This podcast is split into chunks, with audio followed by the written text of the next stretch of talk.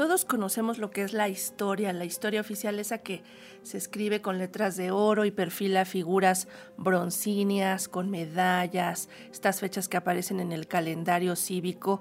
Bueno, pues esa es la historia oficial, la historia con mayúscula. Pero hay otro tipo de historia que también es muy importante conocerla y hay quienes se dedicaron a estudiar esta historia de la vida común, de la que hacemos todos, del transporte que usamos, la ropa que vestimos, qué hacemos cuando estamos descansando, cómo descansamos, estas cosas que pareciera que no son importantes, pero hay especialistas que descubrieron que sí lo son y lo estudiaron muy bien y una de ellas fue Pilar Gonzalo Aispuru.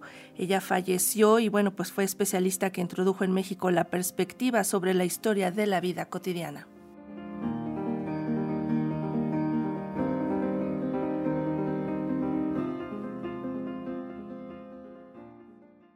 La historiadora mexicana de origen español Pilar Gonzalo Aispuru falleció ayer a los 89 años de edad, reveló el Colegio de México a través de su cuenta de X. Entre las aportaciones más importantes de la investigadora se encuentra el haber introducido en nuestro país una perspectiva historiográfica conocida como historia de la vida cotidiana, esa que no protagonizan los grandes próceres, sino la gente común. Por ello, la especialista se refería a su propia labor como la de una pepenadora de los cestos de la historia. Nada es ajeno para la historia de la vida cotidiana. Los documentos que nosotros usamos, los testimonios, nunca fueron elaborados por un técnico, un académico o un científico, sino que fue el panadero que nos decía el precio de la harina o la monja que dejaba constancia de sus temores y de sus preocupaciones morales y espirituales. Hay una gran distancia de la gran historia, esa historia que aparece en los libros de texto y aparece en los monumentos públicos, en las conmemoraciones cívicas, en el calendario o en los nombres de las calles. Pero los historiadores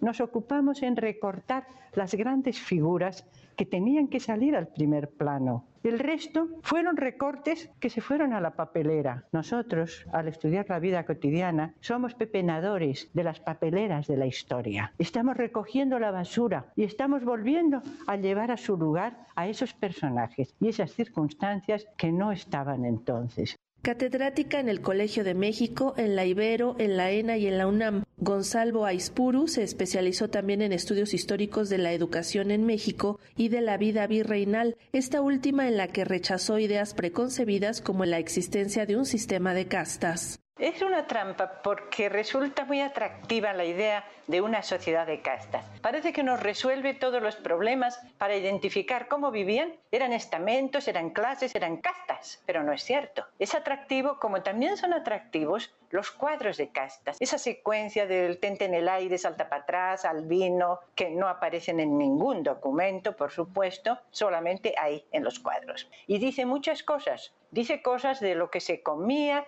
lo que se vestía, en qué se trabajaba, de lo que no nos dice nada, es de las castas. Entonces resulta atractivo, pero es falso, por lo tanto es una trampa.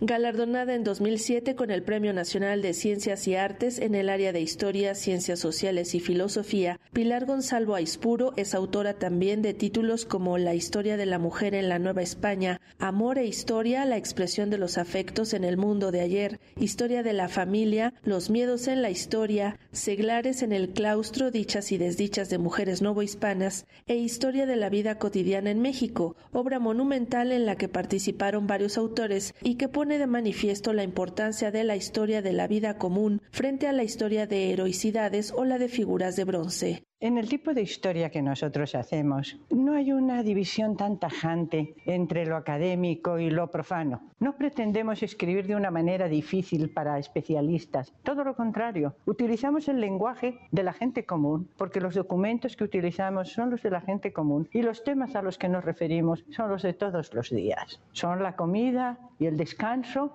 y la fiesta y el trabajo y el sufrimiento y el gozo. Esos son nuestros temas. Por lo tanto, era lógico que nos comunicásemos no ya desde el alto nivel olímpico de la academia, sino del nivel de igualdad en el cual estamos y en el cual además creo que tenemos la oportunidad de proporcionar a los lectores, como nosotros mismos asumimos, un sentido de responsabilidad ante la historia, porque nos han dicho que todos hacemos historia, pero difícilmente llegamos a comprenderlo si no nos lo muestran de tal manera que las personas que aparecen en la historia pueden ser nuestros parientes, nuestros abuelos, nuestros amigos o nosotros mismos. Quizá entonces nos demos cuenta de que lo que hacemos hoy es la historia que van a leer mañana. Para Radio Educación, Sandra Karina Hernández.